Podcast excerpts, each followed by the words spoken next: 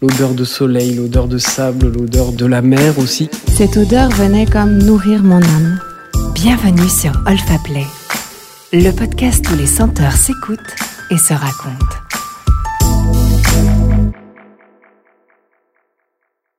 Aujourd'hui, toujours à la recherche d'histoires de senteurs et de parfums, je vous propose de quitter le studio pour une immersion à Montmartre.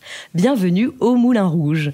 Plumes, strass et paillettes, j'ai la chance d'être en ce moment même en compagnie d'une magnifique danseuse de la troupe du Moulin Rouge, la soliste du French Cancan, Olga. Bonjour Olga. Bonjour Nora. Comment allez-vous? Ça va très bien. Très bien. beaucoup. Donc vous êtes originaire du Kazakhstan. On l'entend, vous l'avez peut-être un petit peu entendu avec euh, l'accent de Olga. Quelle odeur, vous, vous rappelle votre première rencontre avec Paris? Comment ça s'est passé, votre première rencontre avec Paris? Alors, c'est vrai que Paris, déjà, la première fois qu'on arrive à Paris, c'est un peu la ville de l'amour, la ville, la ville euh, où tout est possible, on a cette impression-là. Je me rappelle quand moi, je suis arrivée à Paris, l'odeur qui m'a transpercé directement le nez, c'était les croissants Peut-être parce que je suis gourmande.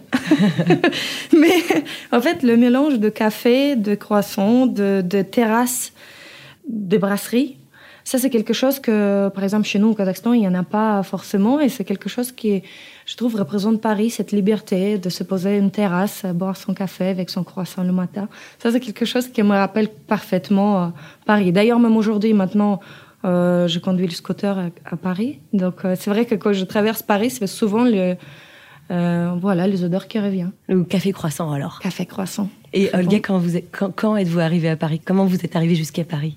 Alors euh, moi je suis donc originaire du Kazakhstan, j'avais fait le gymnastique au Kazakhstan et à 14 ans je suis partie avec une compagnie du cirque pour euh, un tournée au Danemark. Et, et, en fait je suis, je suis restée en Europe pendant très longtemps jusqu'à mes 18 ans. Et euh, à 19 ans, je suis arrivée à Paris pour passer l'édition au Moulin Rouge. Et comment ça s'est passé alors cette première rencontre avec le Moulin Rouge? Le première rencontre, c'est très stressant parce que en fait, euh, la porte euh, s'ouvre et soit on rentre et on reste, soit on, on repart. Donc c'était un petit peu une chance euh, casting est difficile au Moulin Rouge. Il y a beaucoup, beaucoup de danseurs. Il y a beaucoup de, des filles et des garçons parfaits pour les auditions. Il faut avoir, euh, je ne sais pas, il faut avoir quelque chose d'autre, peut-être juste que de qualité de danseur. Donc c'est quelque chose de très éprouvant le casting. Et il y avait énormément du monde, donc effectivement le casting c'était euh, vraiment c'est pas la meilleure sensation que je pouvais avoir. C'est de plus le stress, c'est quelque chose de nouveau et il fallait absolument réussir. Et vous aviez une image, une envie, vous connaissiez un peu Paris? Depuis le Kazakhstan. Quelle image vous aviez de Paris et du Moulin Rouge avant euh, d'arriver? Oui, en fait, c'est vrai que Paris, c'était pas une destination en soi pour moi. Donc c'était euh, un de mes objectifs peut-être euh, très très lointaine parce que je sais que Paris c'est loin, la France c'est quelque chose d'exceptionnel. on n'arrive pas en France en claquant des doigts juste pour essayer de faire quelque chose. Je pense il faut conquérir Paris, c'est difficile. Donc, euh, pour moi, c'était quelque chose d'impossible. Et c'est vrai que quand je passais le casting au Moulin Rouge, je ne croyais pas du tout que c'est possible. Maintenant, je veux travailler ici, je veux vivre ici. C'est impressionnant. Mais alors, comment ça s'est passé entre l'audition et le moment où vous avez su que vous, étiez sélectionné Il y avait euh, beaucoup de mois qui se sont écoulés, à peu près six mois. J'ai refait le deuxième casting. Donc, euh, et au deuxième casting, Janet, la maîtresse de ballet, elle a, elle a annoncé que voilà, on va te prendre. Et en fait, euh, j'ai eu de la chance parce qu'elle m'a dit euh, on va pas te prendre pour le danseuse, on va te prendre pour le soliste du French Cancan, qui est la place encore euh, plus mythique pour moi. Je m'attendais pas du tout. j'ai dit bah c'est génial, j'ai trop de, trop de la chance peut-être. Je ne crois pas trop en chance en même temps, mais c'est c'est beaucoup beaucoup de travail et beaucoup beaucoup de persévérance peut-être. Mais et, aujourd'hui, Aujourd'hui, quand vous en parlez, euh, quelle image vous revient, vous reviennent en tête et peut-être une odeur? Vous avez, qu'est-ce que vous avez ressenti dans ces premiers moments, ces premiers pas au Moulin Rouge et peut-être même en tant que danseuse officielle? Ah oui, c'est vrai, c'est exactement. En fait, euh, quand on rentre au Moulin Rouge, je pense qu'elle est tellement enveloppée d'histoire, de quelque chose de très profond. Moulin Rouge, c'est un endroit mythique. Je pense, euh, même nous, les danseurs, ce qui nous représente, c'est le Moulin Rouge. Nous, on représente le Moulin Rouge. Donc c'est c'est un peu différent. Euh, je trouve que tout ce qui apporte Moulin Rouge avec euh, cette histoire, euh, la goulue, je sais pas, on parle de plein de choses. Pour moi, c'était comme si j'avais ouvert une boîte poudrière. On dit. Oui. C'est quelque chose de.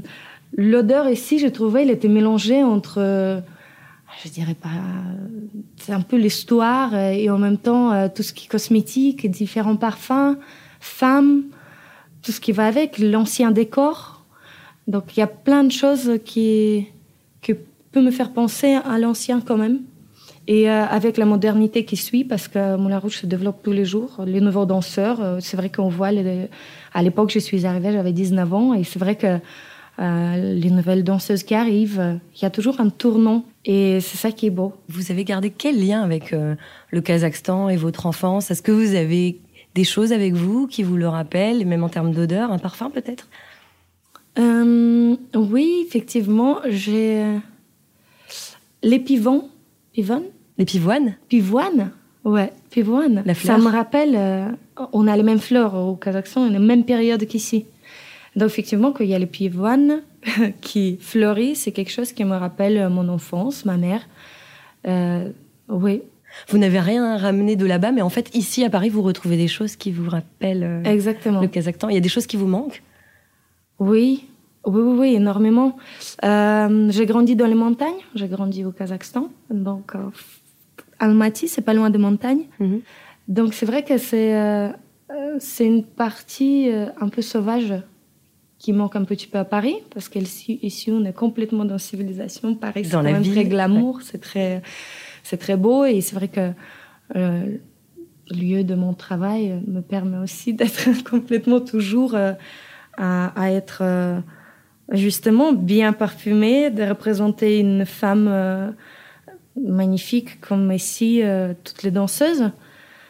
Et en fait, je viens de quelque part où c'est très très loin et il n'y a pas trop de parfum, il n'y a pas de la nature, Oui. des chevaux, des yourtes. Eh ben, Il y a du poney ici, non Exactement. D'ailleurs, ça me fait penser à chaque fois que je les vois. Oui, oui, les montagnes, quelque chose de frais. euh, C'est vrai que c'est euh, euh, l'air pur. C'est quelque chose euh, qui me manque. Mais revenons peut-être à quand vous avez quitté donc le Kazakhstan à 14 ans. Vous avez beaucoup sillonné les, les routes d'Europe. Vous parliez du Danemark, mais peut-être il y a eu d'autres euh, pays. Est-ce qu'il y a justement des odeurs qui immédiatement, quand vous les sentez, vous rappellent ces moments-là de votre vie de jeune femme en tant qu'acrobate? Complètement. Le premier voyage au, quand je suis partie du Kazakhstan en, en Danemark, justement, euh, on a commencé notre tournée et on est arrivé à Océan.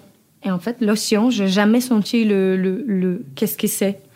Pour moi, ça m'a, ça m'a un petit peu bouleversée parce que j'avais l'impression d'être toute petite avec toute cette odeur de fraîcheur, de liberté, de tout est possible, quelque chose de, de loin en fait. Je me suis sentie très très loin de mon pays déjà et très très près de quelque chose que dont j'ai peut-être rêvé euh, toute, toute ma vie. Et, c'est vrai que la mer, l'océan, depuis, ça a resté quelque chose où je me sens très très bien.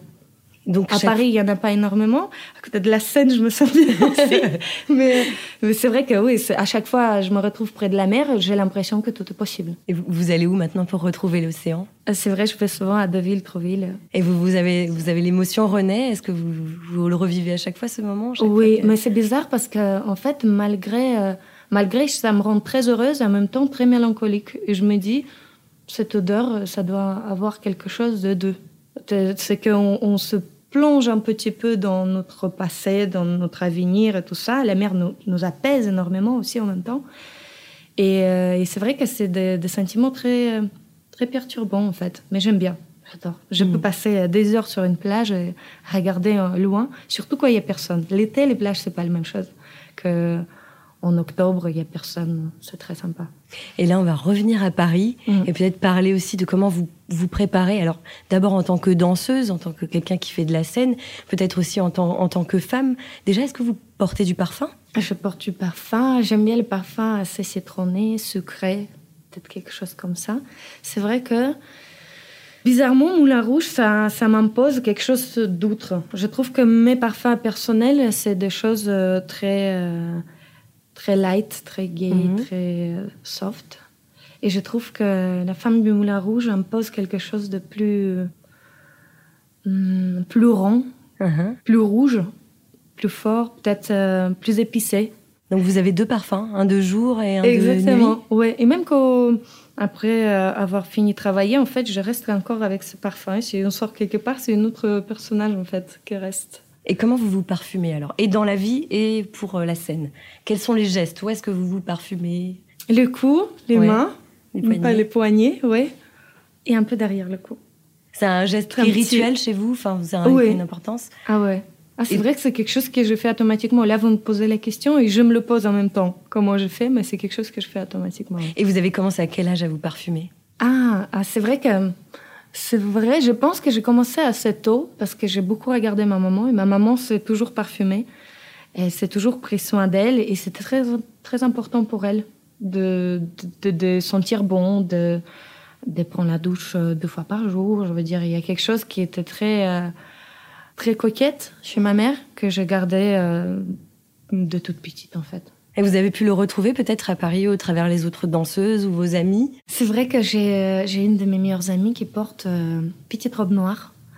Et je trouve que c'est un parfum qui, euh, qui la définit très très bien. Euh, c'est une femme déterminée, sûre d'elle, organisée. En même temps, elle a son grain de folie quand elle a envie. Mais c'est quelqu'un qui est, qui est vraiment un exemple pour moi.